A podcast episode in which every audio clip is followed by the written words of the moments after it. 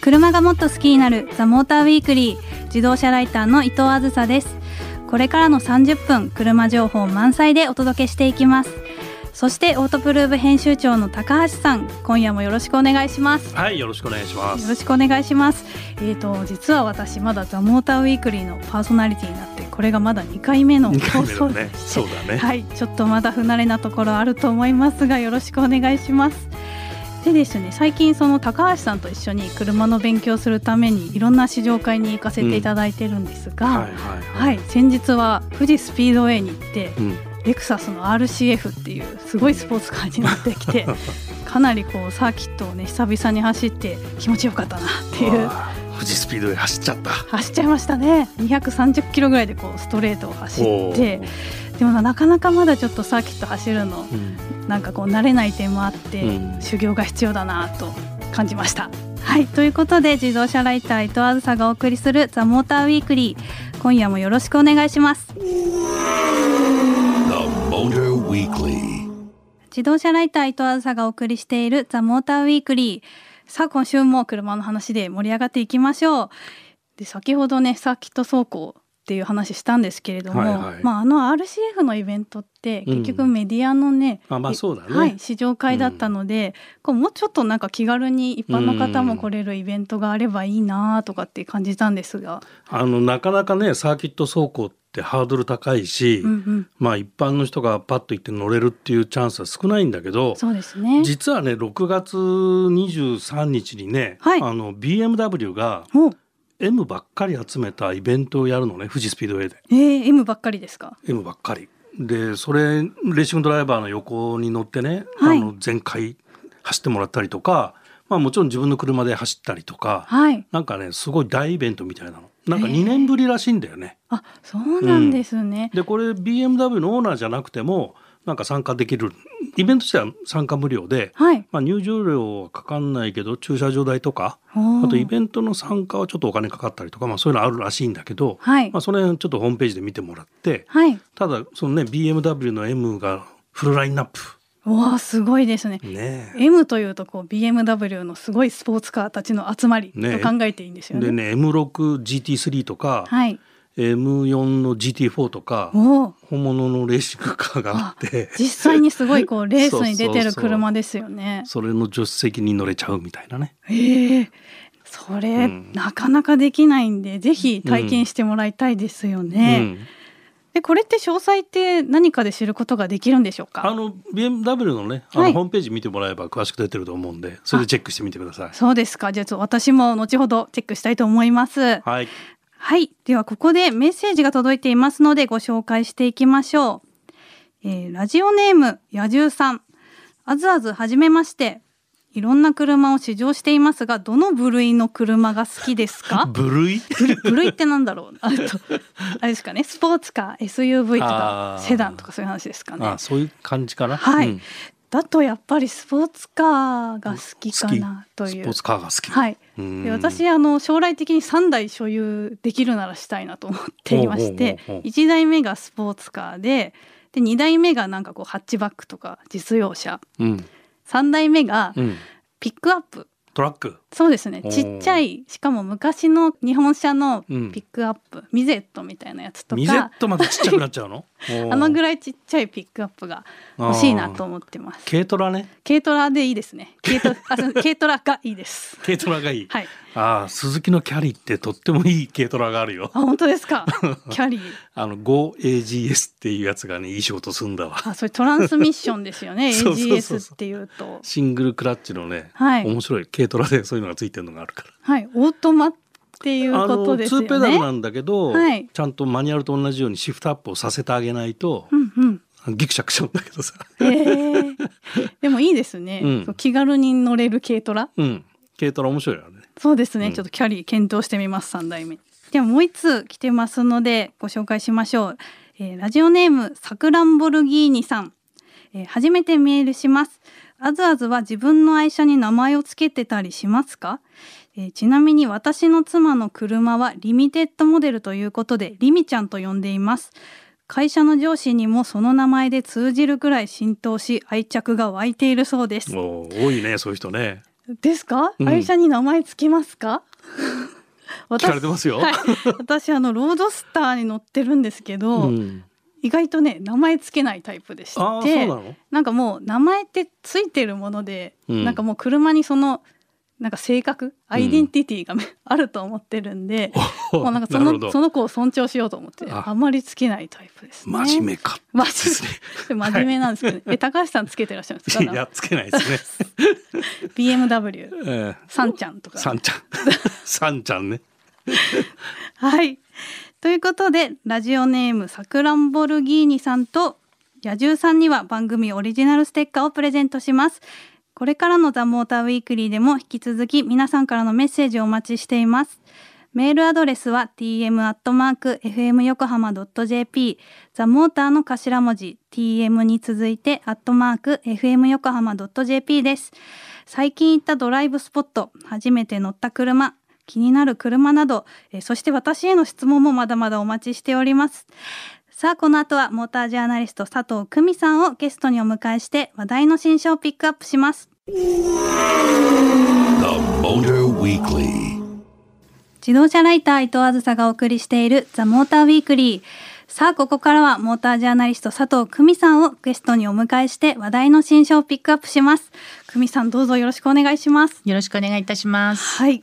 え久美さんには実は会うのがこれで2回目くらいなんですよあね。ーそうですね。ちゃんとお話しするのは初めて、あほぼほぼそうなのね初対面ですね。。そうなんですす、で先ほどねちょっとサーキットの話をしていたんですけれども、はい久美さんにどうしても聞きたいことがありましてはい。久美さん結構サーキットでのお仕事多くって、はいあのヘルメットをかぶって仕事をされる機会が多いじゃないですか。そでうですね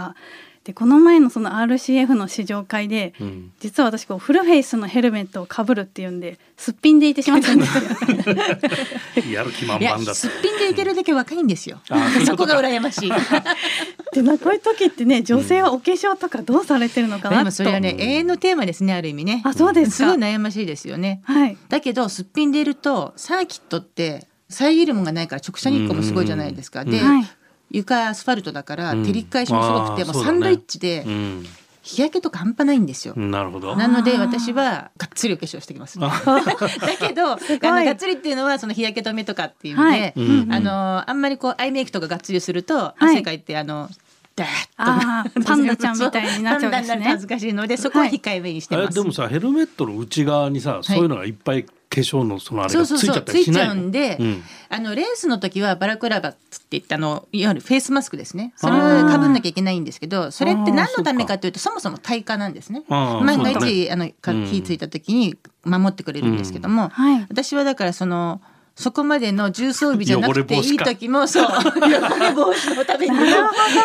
ほどずフルフェイスをかぶる時はうん必ずフェイスマスクをあれ普通に選択しちゃっていいんででしょそうですねあれはあのお家で選択できるのなでるほどそれだはいそれでした。はいなるほど、すっもうぴんで。必須ですね必須。わかりました。ちょっとすっぴんは間違いだったということが、これではっきりしたので、次回からはいやいや大丈夫若い証拠いえ若い証拠ええやる気を感じました僕はありがとうございます。久美さんのおかげで、これで、ね、さっきともバッチリ走れるようになったと思います。私相談なんか聞きたいことあるっていうから運転の話かと思ったら、思わぬところ来ましたねすいません。それはそれで俺も教えられなかったいえいえ全然いいんでなすはいはい、まあ、ということで、はい、今夜もこの車について話していきたいと思いますけれども、えーそれでは今夜ピックアップする車について、え3人それぞれの印象を持っているフリップに書いていただいているので発表していきましょう、えーリスナーの皆さんはこれが一体どんな車なのか想像しながら聞いていてくださいね、えーではまず私からいきます乗せてもらいたい車暫定1位暫定暫定1っ位て何暫暫定やっぱ言い1切っちゃう位ともうんうすぐ出てきちゃったら困るなと 思って暫定にしました。そういうこと はい、では続いては高橋さんお願いします。はい水前水前およだれが垂よれだますれよだれ垂れちゃうってことですね。うんはいおーはい。では久美さんお願いします。 欲しい欲しい。シンプル。欲しい欲しいはいシンプルですねそうですね。でもおっしゃる通りラジオだから見えないけどハートマークついちゃってますからね本当で欲しいすな本当にね。 それぐらいこう久美さんの心を揺さぶった車ということで気になりますね。ちょっと多分これだけだとまあ、まリあスナーの皆さん想像はでなきなかいなでかねはいわからないと思うんですが、うん今夜ピックアップする車を発表したいと思います、えー、BMW Z4 ですおおはいーなるほどそうですねなんとな暫く定1位なわけです ね暫定1位になりま したそうですかはいはい、なんで乗りたいじゃなくて乗せてもらいたいのそうなんですよちょっとこれ乗乗らせてもらっても自分で運転もしたんですけれども、うん結構こうステアリングも太くって、うんうんうんうん若干こうハンドリングも重たい感じがしたんですね。で自分で乗るというよりかはこう誰かに乗せてもらってこういろんなこう景色を見つつうんドライブできたらちょっと私はいいかなと思っちゃったということですね。おーなるほど、はい割と乙女な話が乙女ですかね。乙女ですかね。はい、はい、なんかヘルフルフェイスのヘルメットかぶってる人とは思えないよう な確かに何言ってるんだろうみたいなちょっとその矛盾なくしていかないといけないと思いました。いやいやいいんですよいいんですよ別にははいい、でちょっとこの Z4 についてうん先に簡単に説明させていただきますと、えーこの Z4 は、えー BMW のツーシーターのオープンカーで、まあ、BMW っていうと直列6気筒のエンジンが有名ですけれどもこの Z4 の M パフォーマンスモデル、まあ、M40i というモデルにもこの直列6気筒のエンジンが搭載されています。で新型からこのトヨタと共同してスープラと一緒に作ったということで話題にもなっていますでスープラはクーペなのに対して Z4 はソフトトップというのが特徴になっていますね,、そうねはいで久美さんは欲しいということでしたけれども、い乗ってみていかがでしたか、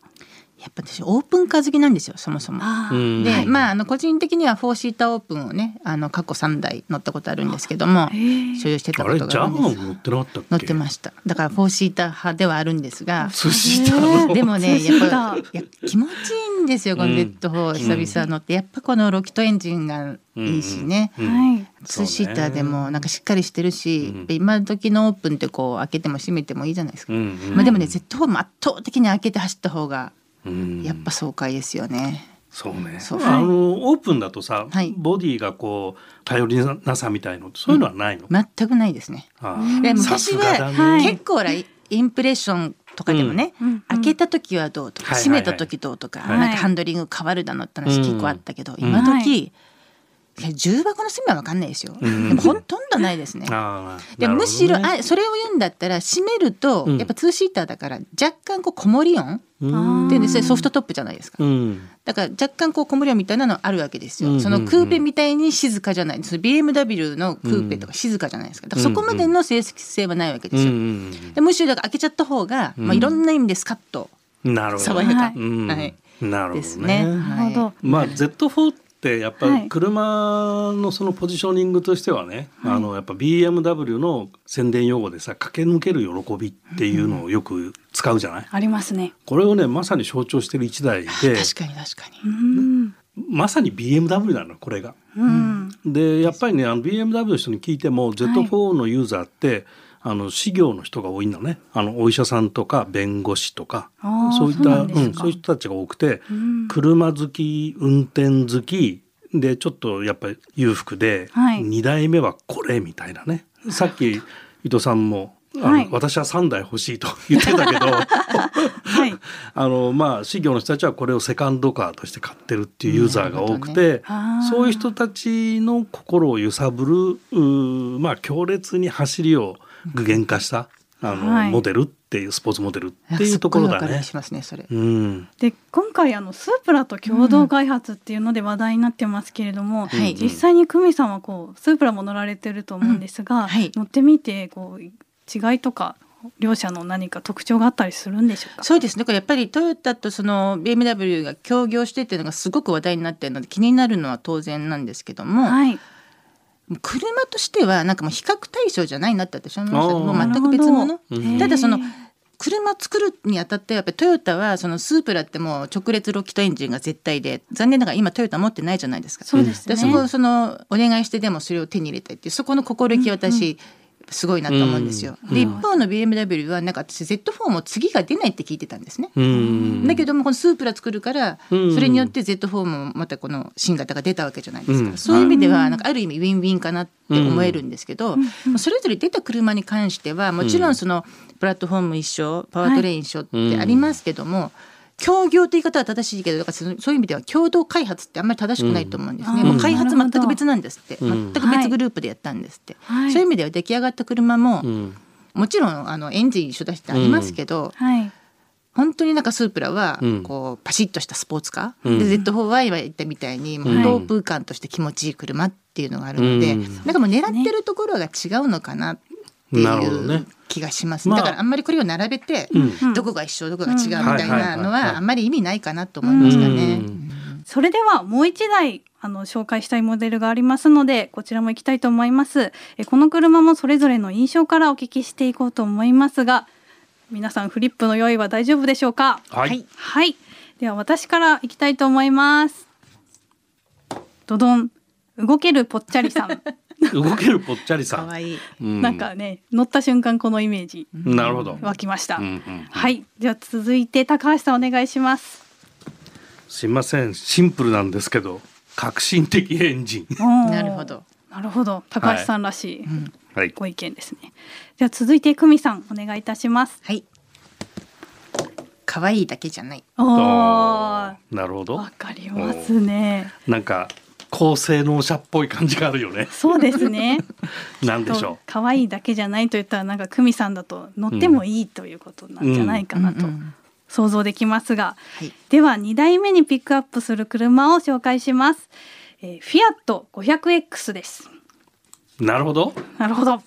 動けるぽっちゃりさん。受けかけるボチャリさん。うまいな。 まあ、クロスオーバーっていうことでちょっと見た目がね丸々としてる感じがうんまあデザインは可愛いからね。ねはいだけど可愛いだけじゃないんでしょ。はいはい。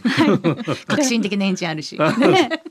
じゃあ先にちょっとここのフィアット 500X について簡単に説明させていただきます。えー 500X は、えーフィアットのコンパクトクロスオーバーモデルで、まあ、500X と聞くとちょっと馴染みがない方もいらっしゃるかもしれないんですけれども、まあ、コンパクトカーのフィアット500というモデルをご存知の方は多いかもしれないですよね。えー500と書いてイタリア語でチンクエチェントと呼ばれることも多いです。